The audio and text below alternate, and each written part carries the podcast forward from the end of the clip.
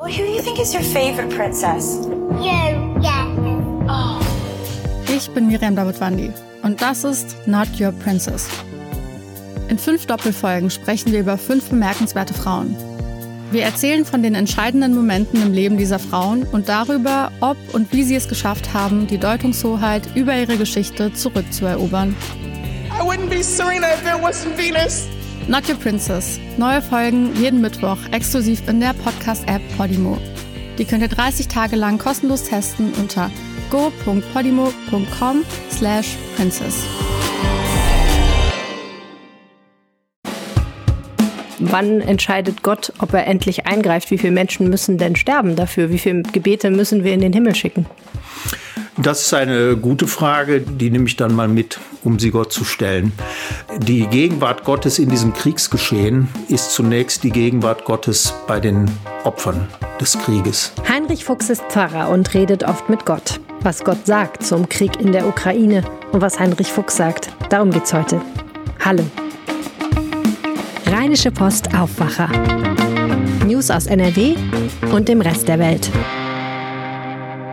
Wie schön, dass ihr zuhört und dass ihr auch am Sonntag Zeit für uns habt. Wir testen gerade mal, in welchem Zusammenhang ihr Lust habt, uns auch am Sonntag euer Ohr zu schenken. Schreibt mir gerne, wie euch unsere Sonntagsepisoden gefallen an aufwacher.rp-online.de. Ich lese jede Mail. Heinrich Fuchs ist der Superintendent des evangelischen Kirchenkreises in Düsseldorf, also sozusagen der Chef der evangelischen Kirche in Düsseldorf. Und er ist wütend. Ich glaube, das umschreibt es am besten. Also diese Mischung aus müde und wütend. Und das hat gar nicht so sehr was mit Corona zu tun, sondern es hat etwas mit dem Krieg in der Ukraine zu tun. Wie komme ich drauf? Ich komme drauf, weil ich Heinrich Fuchs auf Twitter folge und weil ich gesehen habe, dass er immer mehr und mehr retweetet und kommentiert und dass aus diesen Tweets und Retweets immer eine große Emotionalität spricht. Und das Ganze geht, das könnt ihr euch auf Twitter einfach selber anschauen. Ich verlinke euch das in den Show Notes. Das Ganze geht in eine ganz bestimmte Richtung. Es spricht aus seinen Kommentaren auf Twitter eine gewisse Wut und Verzweiflung darüber, was in der Ukraine passiert, wo Russland viele Menschen tötet, wo Russland einen Angriffskrieg führt. Jetzt hat Heinrich Fuchs nicht irgendeinen Beruf, sondern er ist Pfarrer, er möchte man meinen, ist im engen Austausch mit seinem Gott. Und eigentlich würde man ja denken, da kommen ein paar Antworten zurück, die Heinrich Fuchs das Leben leichter machen. Und deswegen habe ich mich aufgemacht, mit ihm zu sprechen und ihn gefragt, wie er eigentlich mit der aktuellen Krise umgeht. Und natürlich auch die Frage gestellt, die vielleicht jeden, der an Gott glaubt, egal ob Muslim oder Christ, umtreibt, nämlich, wie kann es eigentlich sein, dass Gott sowas zulässt? Egal, ob ihr religiös seid oder nicht, vielleicht ist für euch spannend, wie jemand, der es ist, auf diese Frage antwortet. Hier ist das Interview. Heinrich Fuchs, Sie sind im Moment auf Twitter sehr aktiv, habe ich gesehen. Irgendwas bewegt Sie. Ja, die Situation in der Ukraine lässt mich nicht los. Ähm, habe da im Grunde genommen drei persönliche Verbindungen hin. Einmal ähm, war mein Vater im Zweiten Weltkrieg mit der 6. Armee mit dabei, als diese Stadt 1941 Kiew zerstört wurde. Ähm, das hat dann auch, also der Russlandfeldzug hat einen Teil meiner Jugend äh, begleitet in den Erzählungen meines Vaters und seiner Freunde. Dann ist meine Tochter 2016, 17 mit einem Friedensdienst dorthin und hat alte ukrainische Frauen in Kiew begleitet, die den, dem Holocaust entronnen sind oder irgendwie davongekommen. Und ich habe die Stadt dann auch eine Woche mal im Mai 2017 kennengelernt und eine Stadt in eine junge Stadt in einem Aufbruch nach Europa, äh, einer Lebenswillen, Lebensfreude und das ähm, erschüttert mich natürlich jetzt äh, total, wenn ich die Bilder aus Kiew sehe oder überhaupt, dass vor unserer Haustür ähm, ein solches Regime wie das russische sich Dinge herausnimmt, die nicht gehen. Daraus spricht ja auch eine gewisse Überraschung darüber, dass so etwas überhaupt heutzutage noch möglich ist. Ja, eine, ein, ein Erstaunen tatsächlich, wobei ich auch sagen muss, ähm, dass es mich jetzt nicht ganz überrascht hat, dass Putin das gemacht hat. Ähm, wenn man äh, auf dem Maidan 2017, äh, da wurde dann auch immer dokumentiert, wer am Tag davor im Donetsk und so weiter im Osten auch umgekommen ist. Und ähm, das war ja ein latenter Krieg, der jetzt nochmal akut geworden ist. Letztlich, äh, das ist vielleicht jetzt ähm, äh, hört sich komisch an, aber ich finde es einfach unverschämt, dass jemand sich äh, die Freiheit rausnimmt, grundlegende Rechtsordnungen zu übertreten. Das, äh, das ist das Überraschungsmoment, ja. Wenn Sie auf Twitter unterwegs sind, da sieht man ja sehr unterschiedliche Dinge und aber in erster Linie auch sehr emotionale Dinge. Was macht das mit Ihnen?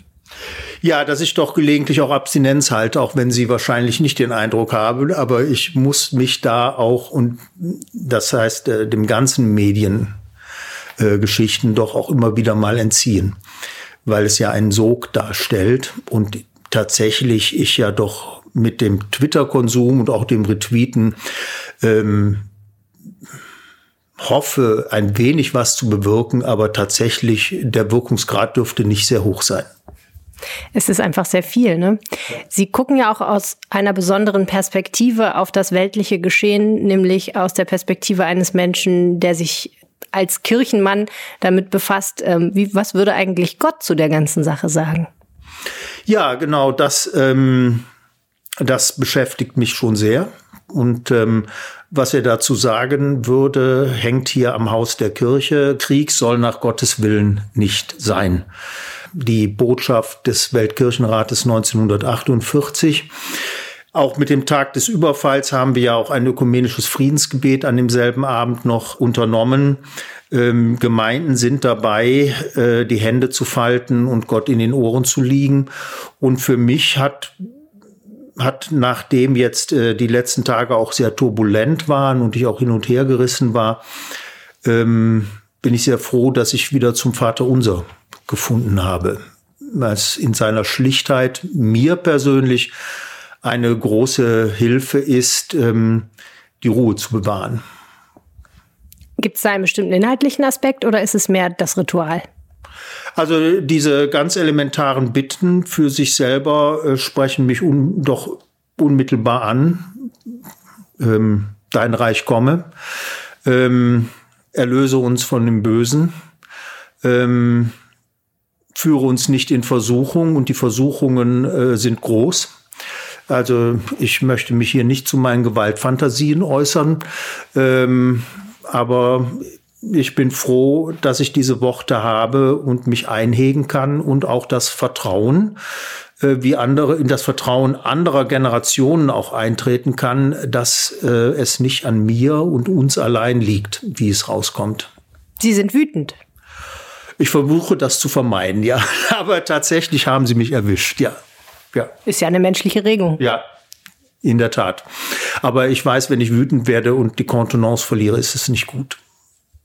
Ja, Sie müssen, glaube ich, das Motto, was hier am Haus der Kirche steht, noch mal ein bisschen erklären und den Kontext setzen. Ja, also nach dem Ende des Zweiten Weltkriegs ähm, ist der erste zum ersten Mal die ähm, evangelische Christenheit 1948 weltweit in Amsterdam zusammengekommen.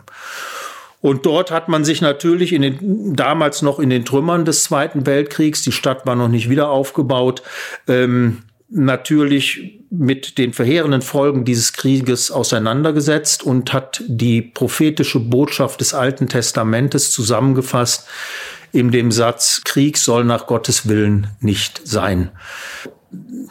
Auch da rege ich mich drüber auf, auch wenn ich wieder verhalten bin. Ein Umgang, den der Metropolit Kirill I. von der russisch-orthodoxen Kirche mit diesem Krieg macht, das ist eine, ein Missbrauch des Namens Gottes. Also da werden, ähm, wird dieser Krieg geheiligt, als Gottes Willen ausgegeben und das ist er mitnichten. Sie spielen darauf an, dass in Russland die russisch-orthodoxe Kirche eben auch das Regime stützt und diesen Krieg gutheißt. Ja, Teile des russisch-orthodoxen, der russisch-orthodoxen Kirche. Es gibt ja auch eine ganze Reihe Priester und selbst Bischöfe, die diese Linie nicht verfolgen. Aber in der Tat gibt es da eine, äh, zumindest auf den obersten Ebenen, eine heillose Verflechtung. Ja. Das ist schwierig, oder? Das sind Ihre Mitchristen. Ja, ähm, die leiden ja auch wie Hund. Also ich habe jetzt jüngst den Priester der äh, russisch-orthodoxen Gemeinde beim Brötchenkaufen getroffen und hier in Düsseldorf. Äh, hier in Düsseldorf, genau. Und äh, der war fertig. Also ähm, der äh, auch der der teilt das, was wir ja auch medial oftmals miterleben. Ähm, seine Mutter ist Ukrainerin, sein Vater ist äh, ist Russe. Also ähm, der kriegt es nicht zusammen, was das soll. Und kriegt es auch nicht zusammen, weshalb da jetzt Krieg geführt werden muss. Also da gilt es echt aufzupassen, dass man nicht pauschalisiert. Krieg darf um Gottes Willen nicht sein. Dabei waren wir stehen geblieben. Das klingt natürlich so isoliert, ein bisschen so, als würde man die Augen fest zumachen und sagen, das darf nicht sein. Es ist aber ja da. Wie gehen wir denn damit um? Ja, man wird das anerkennen oder ich erkenne das an.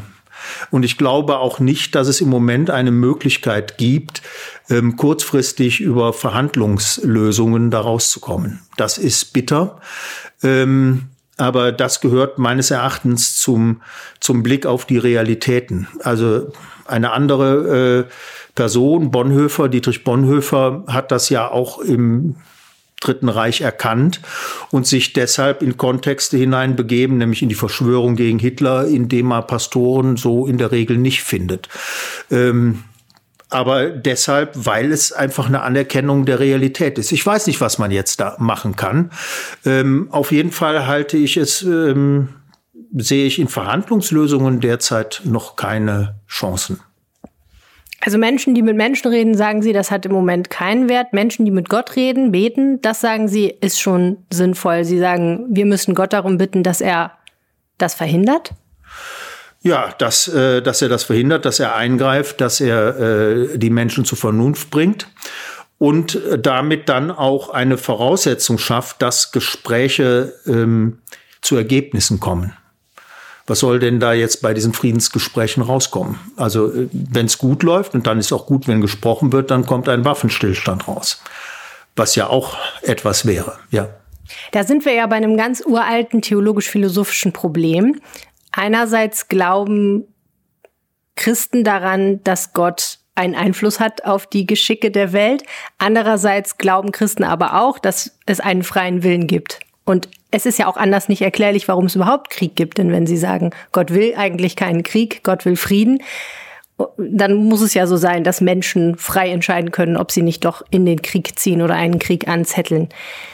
Tja, wo verläuft da die Linie? Ähm, wann entscheidet Gott, ob er endlich eingreift? Wie viele Menschen müssen denn sterben dafür? Wie viele Gebete müssen wir in den Himmel schicken?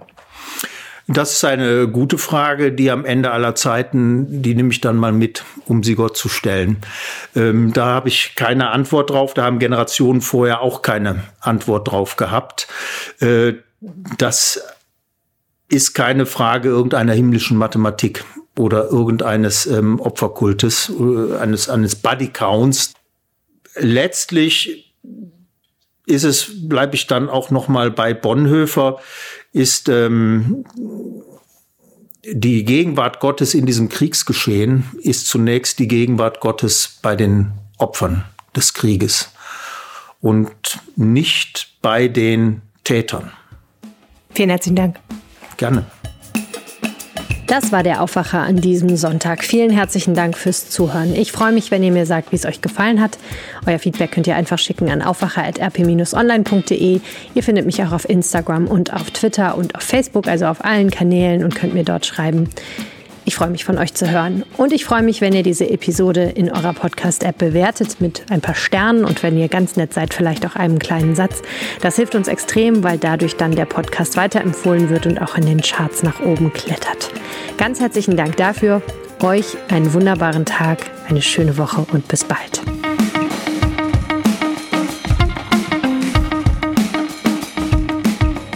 Nachrichten aus NRW gibt's jederzeit auf RP Online. rp-online.de